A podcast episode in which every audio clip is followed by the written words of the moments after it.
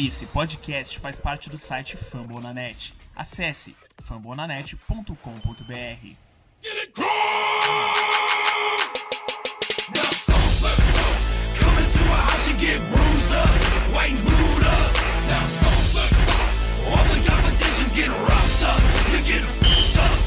Fala galera, torcida do Coach. Aqui quem fala é o Pedro, redator lá do Fambonanet. Depois de algum tempo a gente voltou a fazer o podcast. Estamos aqui com o Lucas Martins, lá do Roxo BR. Fala aí, Lucas, beleza? E aí, PJ, e aí, rapaziada, tudo tranquilo? Estamos de volta. Coutão vindo, para vindo pro título, vindo pro Super Bowl e a gente está aí também de volta para acompanhar tudo isso. Estamos aqui também com o William Borella, que começou a ajudar a gente lá no Fumble. Fala aí, William, beleza? Fala, Pedro. E aí, Tim? É... Bora aí falar do Colts, falar dessa temporada aí com altas expectativas. É isso aí, como o William comentou aí, a expectativa para a temporada já está tá um pouquinho mais alta e nesse episódio a gente vai falar sobre como foi o nosso training camp, é, perspectiva de, de, de calendário para a temporada e, a, e o primeiro confronto já nessa semana contra o Jacksonville Jaguars. Bora lá. É,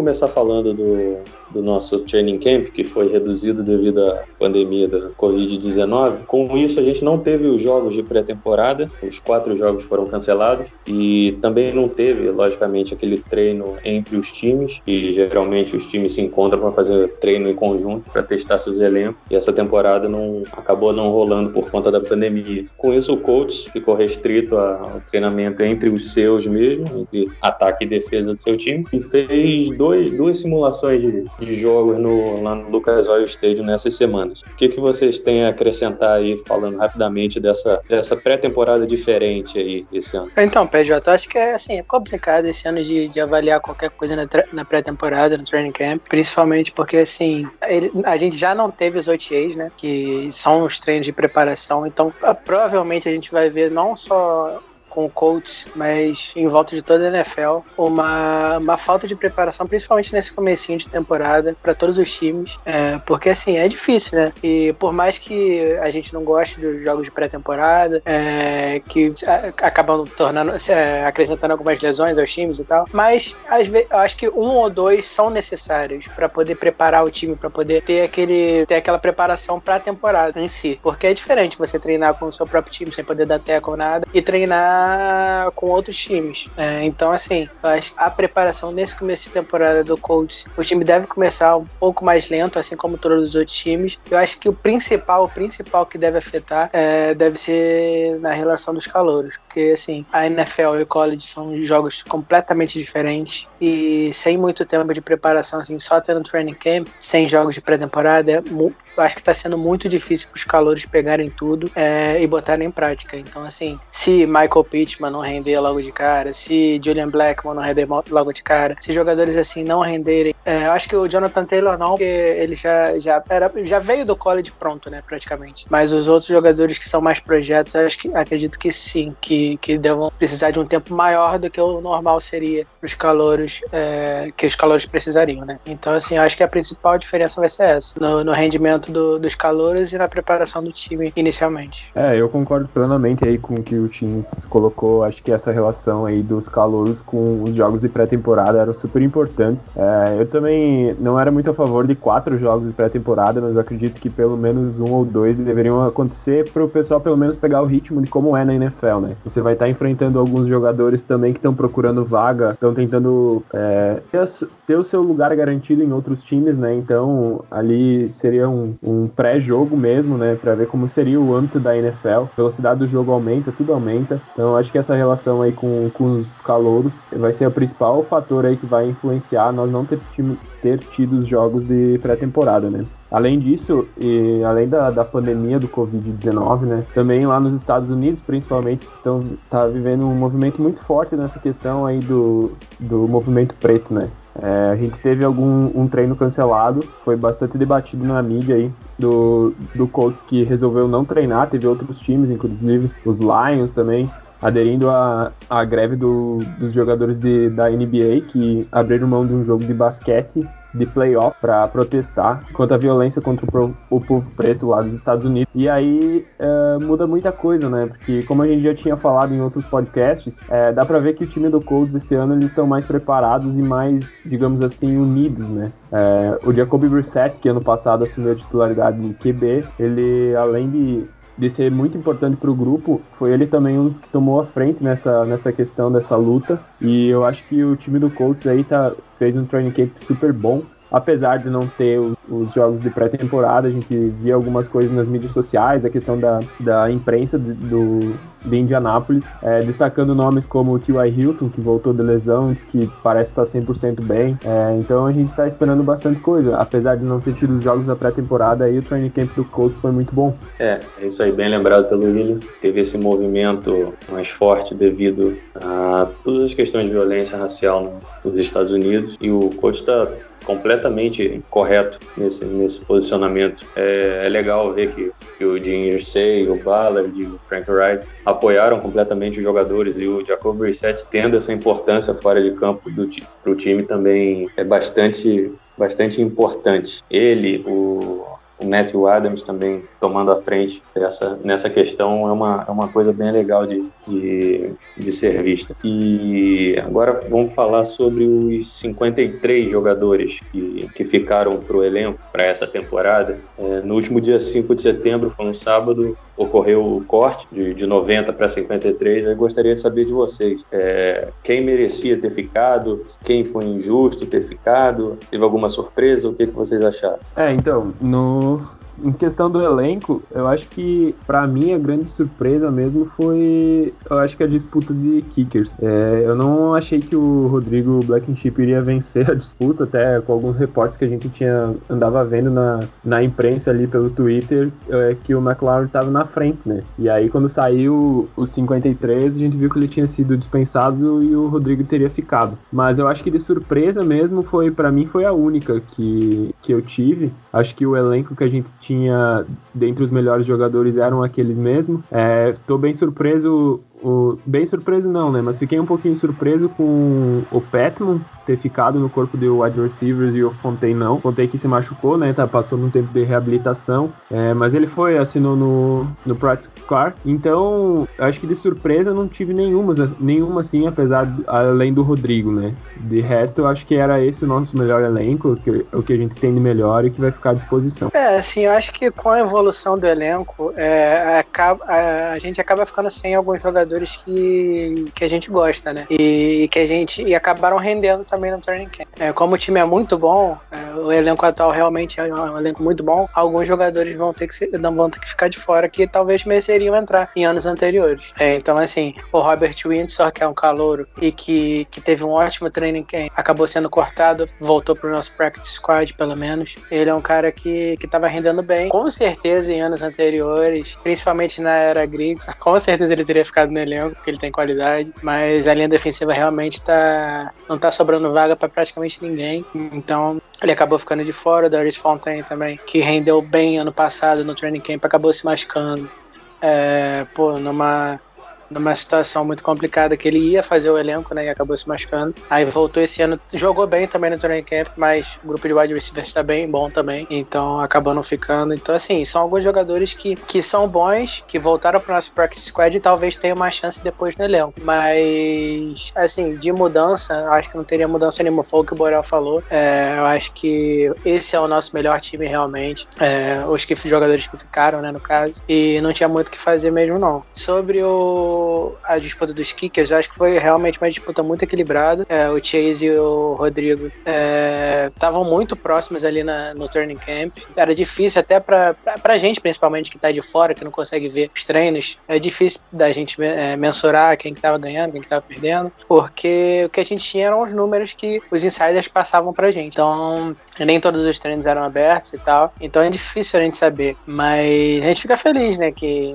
entrou um sangue brasileiro brasileiro aí na, na, no Colts. Ele não é brasileiro, ele é americano, mas a mãe dele é brasileira. Então, assim, são sanguezinho brasileiro, sanguezinho BR no Colts. Então a gente fica feliz por ele. Espero que, que, espero que tenha um bom rendimento. Porque se tiver um mau rendimento, eu vou falar mal do mesmo jeito. Brasileiro, americano, canadense, vou falar mal do mesmo jeito se render mal. Mas espero, tô torcendo muito pra que ele tenha um futuro bom no Colts. É, então, de surpresa, surpresa, eu acho que a permanência do, do Jacob Eason como quarterback 3 do time, porque a gente não vê muito três quarterbacks indo pro, pro roster final do time. Você geralmente usa essa terceira vaga, que seria do quarterback, para alguma outra posição importante do time, ou que esteja em falta ali na. ou esteja algum espaço faltando ali para preencher alguma posição. Eu acho que seria só essa mesmo. Mas eu vejo a permanência do Eason mais, pro, logicamente, para o futuro e também o fato de não ter tido um training camp mais aprofundado, não ter tido jogos de pré-temporada, o coach não conseguiu ver realmente qual é o potencial do Eason para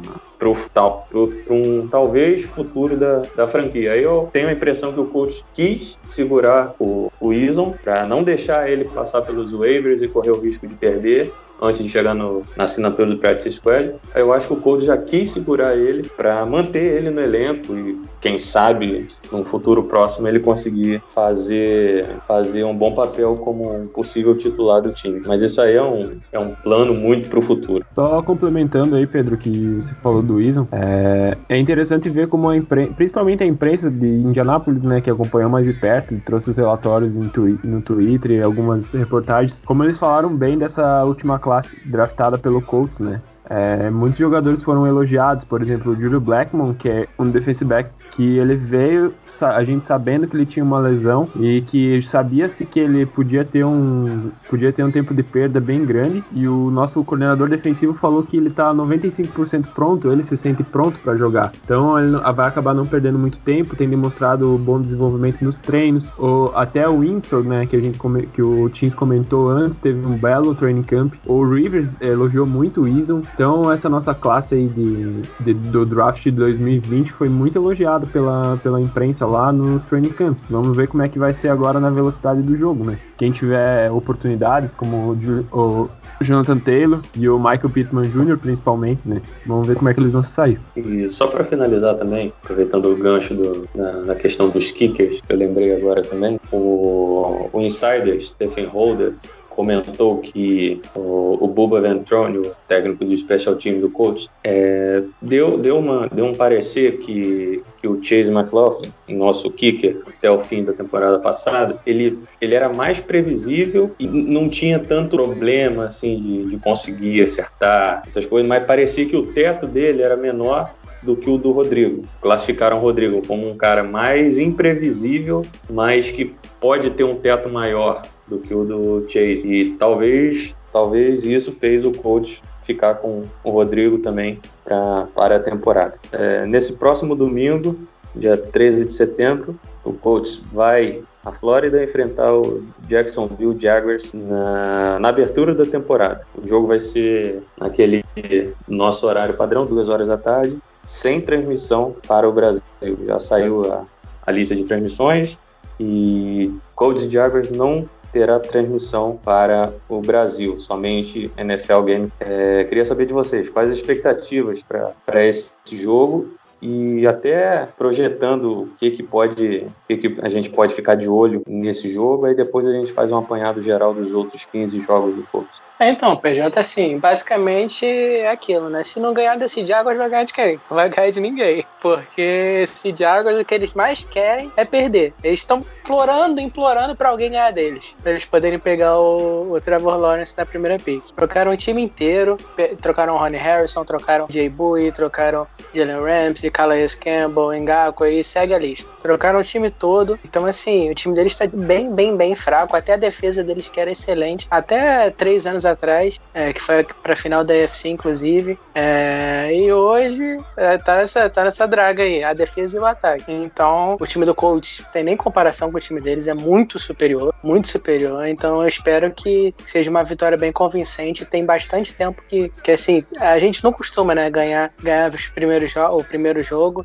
da temporada. É, as nossas estatísticas em primeiros jogos de temporada são muito ruins. É, então, assim, espero que dessa vez a gente consiga ganhar e consiga ganhar bem. É, porque acredito que a gente tem, tem capacidade de ganhar bem deles, porque o nosso time realmente é muito melhor. Então, assim, eu espero nada além de uma vitória e uma vitória larga. É, eu concordo totalmente com o time. É, eu não vejo esse time do Jaguars fazendo frente para ninguém nem na AFC South, nem qualquer outra divisão. Acho que provavelmente é o pior time da NFL. E a gente teve, eu acho, até acho que é um pouquinho de sorte do Colts, né? Porque a gente acabou de falar do, dos jogos que não tivemos de pré-temporada, né? E que seria, e seria importante começar bem. E a gente vai começar contra um time que tecnicamente é muito inferior ao Colts, né? De, até em jogadores, comissão, tudo. Então é importante pro time que eles comecem bem, comecem ganhando bem e não dando chance, né? Porque como o Teams também relembrou, nossas primeiras rodadas dos últimos anos aí não, não trazem boas, boas recordações. Espero que esse time do Jaguars vá fazer frente, eu espero uma vitória boa e tranquila também. É, eu sigo os relatores, acredito que o Colts pode ganhar e deve ganhar até bem do, do Jaguars, mesmo sendo fora de casa. É só, só uma constatação, o Colts não vence o jogo de abertura de temporada desde a temporada temporada 2013, quando venceu o Oakland Raiders, quando o quarterback do Raiders era o wide receiver barra quarterback Terrell Pryor. O jogo foi 21 a 17 naquele ano. E sim, eu acredito que o Colts vai ganhar o Jaguars e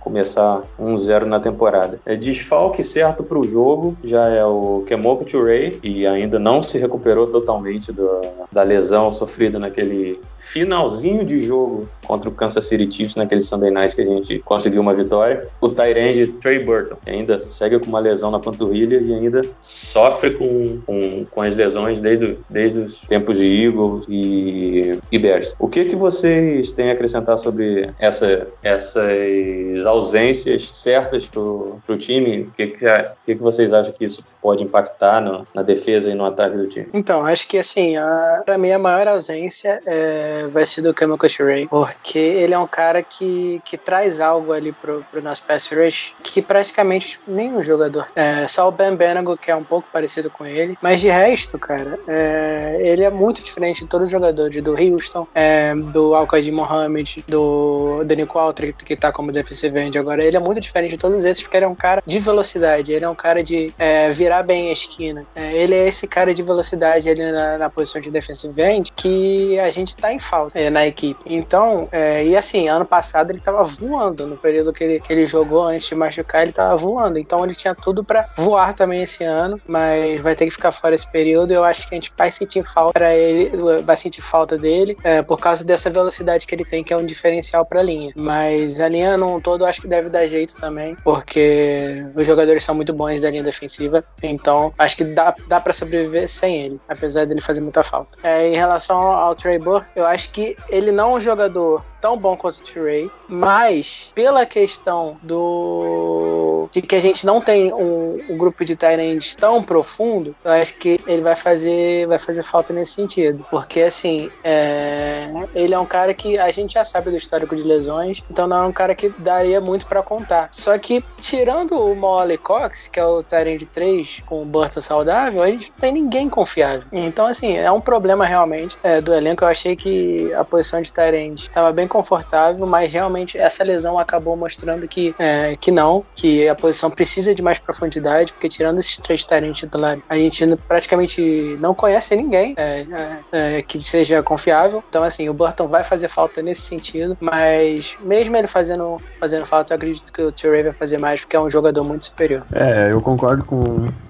análise do Teams, acho que o Turray vai fazer muita falta aí nessa linha defensiva, que apesar de a gente ter adicionado muita profundidade e talento nela, é, o Turray era um jogador que tava, ele antes de machucar, ele tava vindo realmente numa ascendente, né? E a gente tava esperando muito dele nisso. Tanto é que até a gente conversou no grupo e tudo mais, da questão de adicionar ou não reforços, né? Tinha o Clooney, o Emerson Griffin e tudo mais. E aí a gente comentou que caso eles viessem, podia tirar alguns snaps do, do Turray e tal. Essa lesão dele aí meio que me deixa um pouco preocupado de como vai ser essa, essa linha defensiva, o pass rush principalmente. Eu confio muito nos jogadores que estão lá, mas eu acho que vai faltar um, um que a mais. Sobre o Burton, eu acho que ele vai, vai ter um impacto meio complicado na questão do jogo terrestre, né? O Trey Burton ele era melhor, ele foi ranqueado como o melhor terreno bloqueando o Jack Doyle era o terceiro melhor e eu acho que ele era super importante para esse sistema do Rate da gente carregar o, o, o, nosso ataque no jogo terrestre, né? E como o Tins falou, gente, com ele a nossa, o nosso grupo de Tyrants era, era bem confortável, era um grupo muito bom. O Molly Cooks é um bom jogador, Jack Doyle eu acho ele muito subestimado na posição. O Trey Burton vinha completando isso, né? Agora com a lesão dele, realmente é, tem uma falha, mas eu ainda acho que o Trey vai fazer mais falta que o Burton. É, eu também acho que o Trey vai fazer falta, principalmente por aquele começo de temporada. Temporada passada dele foi bastante é, empolgante, né? até de sofrer a lesão. Mas como o Lucas falou, apesar do Trey ser um jogador no todo melhor que o Trey Burton, a ausência do Trey Burton nesse começo de temporada pode, pode ser mais sentido, porque hoje o Colts só tem três Tyrands no, no, elenco, que é o Jack Doyle, o Moali Cox e o Noah Togiai. Togiai, não sei como fala esse nome. Ou seja, é um grupo muito, muito, com muito pouco, muito pouca peça ali, aí, batendo na madeira. Jack Doyle sofre uma lesão, acabou, acabou o grupo de Tyrands do Colts. É, foi, uma, foi uma coisa que poderia ter sido talvez melhor visto e tal, mas aí os, o, a, os técnicos, a, o próprio Ballard sabem, sabem o que fazem. Aí no, na questão do, do Turay, é, a nossa linha defensiva, como o Ballard sempre disse, é a prioridade total do time, as trincheiras, né, tanto do lado ofensivo quanto do lado de, defensivo da bola. Teve a, adição do DeForest Buckner pro, pro miolo da linha, ele vai dominar aquela posição ali, sem nenhuma dúvida. Deve dividir posição com o Grover Stewart em o Grover Stewart deve entrar em alguns snaps também. E para fazer as pontas da linha, deve ser Justin Houston e Danico Autry. Danico Autry vai ser o responsável pela, pela, por parar o jogo terrestre, função que era do, do Jabal Sheard, que era um, um exímio bloqueador de jogo, de jogo terrestre. Ele era muito bom no, no, no, jogo terrestre, impedindo o avanço adversário. E vamos ver se a gente não vai sentir falta do, do Jabal porque ele foi muito importante nessas três temporadas que ele passou com o Colts. Aí, só para finalizar, eu acredito que o Colts vai ganhar esse jogo na semana 1 contra o Jaguars. Passando para o nosso último bloco, vamos fazer um, um recap rápido de quais são os adversários do coach nessa, nessa temporada. É, vai ter o jogo da semana 1 agora, nesse domingo contra o Jaguars, e faz dois jogos seguidos em casa nas duas próximas semanas, que é o Minnesota Vikings e New York Jets. Logo em seguida, faz dois jogos fora, contra Chicago Bears e Cleveland Browns. Faz um último jogo antes da bye week na semana 7. Vai pegar o Cincinnati Bengals em casa. E após a bye, na semana 7, o Colts vai a Detroit enfrentar o Lions, recebe o Baltimore Ravens, jogo bastante difícil para o Colts, mesmo sendo em casa. É, vai ter seu único jogo de, de prime time num Thursday Night Football contra o Tennessee Titans em Tennessee. Depois recebe o Green Bay Packers e o Tennessee Titans em seguida. Depois faz dois jogos fora contra Houston Texans e Las Vegas Raiders. E após recebe o Houston Texans, e tem o jogo na semana 16 que pode ser crucial para as pretensões do coach contra o Pittsburgh Steelers em Pittsburgh e fecha na semana 17 contra o Jaguars em casa, o mesmo Jaguars que a gente vai enfrentar na semana 1. O jogo contra o Jaguars da semana 17 vai ser no dia 3 de janeiro. O que, que vocês acham aí da tabela? Ah, tá muito complicada? Tá tá mais tranquilo do que vocês imaginam? Qual é, pode ser o jogo pegadinha para vocês aí? É, eu, eu acho que a tabela do Colts, assim, ela é uma tabela bem equilibrada, tirando alguns jogos, né? Por exemplo, a gente caiu na UFC South que tem que jogar duas vezes com o Jaguars, né? Que a gente já comentou que é um time que perdeu muito talento. É, eu acho que antes da bye week a gente, a gente pode ter problemas aí contra os Vikings. Eu acho que vai ser um jogo difícil. Contra os Bears, dependendo muito por o Trubinsky, que é o quarterback lá, então vai saber, apesar do time ser bom, o quarterback não é muito. Mas antes disso, eu acho que antes da bye week, eu acho que são desses dois jogos assim que podem realmente complicar. Ah, e além do, dos Ravens, né? É, e depois, a gente tem, depois das bye week, a gente tem dois jogos contra os Texans. E aí é meio complicado, porque são jogos no final da, tempor no final da temporada regular. E esses jogos podem diretamente influenciar em como a gente vai, como a gente vai ficar na tabela, né? É, como a gente disse lá no começo, as expectativas aí do, do Colts esse ano são bem altas, mas eu, eu acredito fortemente que esse time aí não vai conseguir é, menos que 10 vitórias. Acho que pelo menos 10 vitórias a gente vai conseguir. Esse eu acho que é um recorde bem ok pro time, com jogos bem complicados como Vikings, é, Ravens, Packers é um jogo complicado, os dois jogos com os, com os Texans e até os jogos com, com o Titans, principalmente esse Premier Time aí contra o Titans fora de casa, eu acho que podem ser jogos que, complique. Eu sei que o Pedro aqui acha que a gente perde pros Steelers, mas eu, eu acredito no Colts, eu não acho que a gente vai perder para eles, não. Acho que vai ser um jogo muito equilibrado, mas eu acho que o Colts tem, tem time para vencer dele. E eu acho que é isso. Eu acho que eu acho... eu acho que a tabela do Colts, se eu não me engano, é uma das mais fáceis é, da NFL esse ano em questão de, de força de calendário. É, mas mesmo assim, eu, eu não acho que vai ser tão fácil assim, porque a nossa divisão é uma divisão chatinha, tirando os Jaguars, né, que nem time é. É uma divisão chatinha, porque o Titans se reforçou bem, pegou o Clown agora. E o time dele já era bom ano passado, defesa muito forte, é um, at um ataque corrido muito forte. Então, assim, os jogos dentro da divisão não vão ser fáceis. O Texans também, que tem o Deshaun Watson, que, que é muito especial. E uma, uma defesa que a secundária é ruim, mas tem bons jogadores ainda. Então, então assim, vai ser uma divisão chatinha. É, a gente tem jogos chatos também contra os Steelers fora de casa, que os Steelers a gente sempre, sempre, sempre, sempre tem dificuldade para ganhar deles, não importa o time que a gente esteja, não importa o time que eles estejam, a gente sempre tem dificuldade para ganhar dos Steelers, ainda mais fora de casa, é um jogo bem chatinho. Tem o Ravens também no nosso calendário esse ano, que um dos favoritos aí a ganhar a AFC junto com a gente, com o Chiefs. E o próprio Steelers também, que com a volta do Big Ben tá bem forte. Então, assim, é um calendário tranquilo, não acho que seja tão, tão fácil. Então, acho que colocaria também, o Borel falou, mais 10 vitórias, 11 vitórias. 9 vitórias eu acho difícil, mas entre 10 e 12 vitórias aí, eu acho que dá pra ganhar. Se eu fosse apostar, eu apostaria em 11 vitórias esse ano. É, dando uma olhada na tabela após as observações do William e do, e do Lucas, eu acredito que o coach tem tudo para fazer um bom papel nessa temporada. Eu acho que o jogo pegadinha nesse começo, para mim, é o jogo contra o Jets. Sendo em casa, eu acho que tem sempre aquele jogo que o coach dá aquela derrapada, deixa escapar aquela vitória, joga mal de, do começo até o fim do jogo não consegue fazer absolutamente nada. Eu acho que esse jogo contra o Jets pode ser um jogo, na semana 3, pode ser um jogo complicado para o coach, mas a gente espera que o coach passe ileso dessa, dessa, dessa partida. O jogo na semana 2 contra o Vikings também, mesmo sendo em casa, é complicado complicado. O jogo contra o Raven, mesmo sendo em casa, é pedreira duríssima. E, como, eu, como o William tinha falado, é, eu não acredito que o coach vai ganhar de Pittsburgh. Sendo bem sincero com vocês, pode chover canivete, que eu acho que o coach não ganha do, do Steelers. O coach pode chegar 14-0 para a semana 16 que o coach perde para o Steelers. Eu tenho certeza absoluta que o coach não vence o Steelers. Espero queimar minha língua, mas o Steelers é a pedra no sapato do coach. É, o, é a equipe que o coach tem o pior recorde. Venceu apenas seis partidas contra os Steelers em toda a história. É, é horrível o recorde do Colts, ainda mais no Heinz Field. O Colts ainda não venceu. Mentira, venceu sim, venceu uma vez o Steelers na época de Peyton Manning ainda. Tem muito tempo isso. Então eu acredito que mais 11, vitórias sendo bem, sendo bastante otimista aí. Para mim, o número mágico da AFC para pegar bye são 13 vitórias. Eu acho que tendo Chiefs e, e Ravens na mesma, no seu mesmo lado de divisão, Patriots no seu mesmo lado de conferência, é, tendo Patriots também, que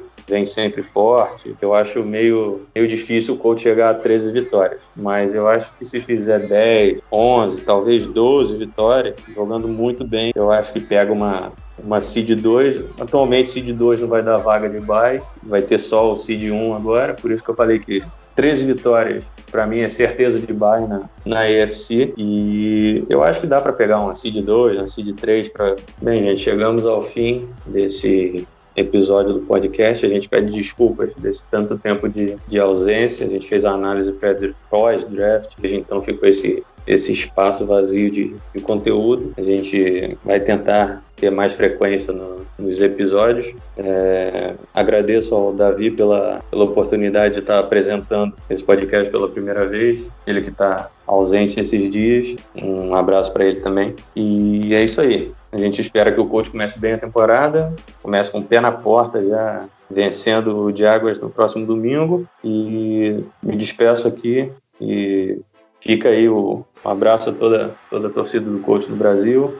Espero que todos estejam bem, estejam se protegendo, lavando as mãos. E, e é isso aí, vamos, vamos nos proteger, porque esse, esse perigo ainda não, não passou, não. não. Não é só uma gripezinha, tá? E deixa, deixa a palavra com o William, com, com o Lucas para finalizar. Valeu, galera. Um abraço. Isso aí, rapaziada. É, agradecer aí mais uma vez o, convite. Agradecer ao Pedro, ao Tim. Mandar um abraço pro Davi e pra Carol. Estão sempre conosco aí. É, Vamos lá, começou a temporada, esperar coisas boas do coach. Eu acho que vai dar certo. Beleza, galera? Um grande abraço. Como o Pedro falou aí, se cuidem, fiquem em casa se puderem, lavar as mãos. E realmente não é só uma gripezinha. Valeu! É isso, galera. Bom estar de volta. É, a gente vai fazer com, com mais frequência aí, com a temporada voltando. É, e é isso que o pessoal falou. Continue se cuidando, é, cuidando da família de vocês. E é isso, porque não acabou ainda. Esse vírus ainda não acabou. Não acabou e a gente precisa cuidar de quem é próximo da gente, quem a gente gosta. E ter, ter empatia também com, com as outras pessoas de não fazer coisas desnecessárias. Então, então acho que é isso, rapaziada. Valeu, agradeço a presença aqui do, do Pedro, do, do Borel também com a gente, tá todo mundo junto, da Carol que não, tá, que não pôde estar aqui com a gente, Davi, de todos os perfis do coach também que estão sempre passando informação lá no Twitter. É, é isso, rapaziada. Valeu, um abraço pra todo mundo. E a nós.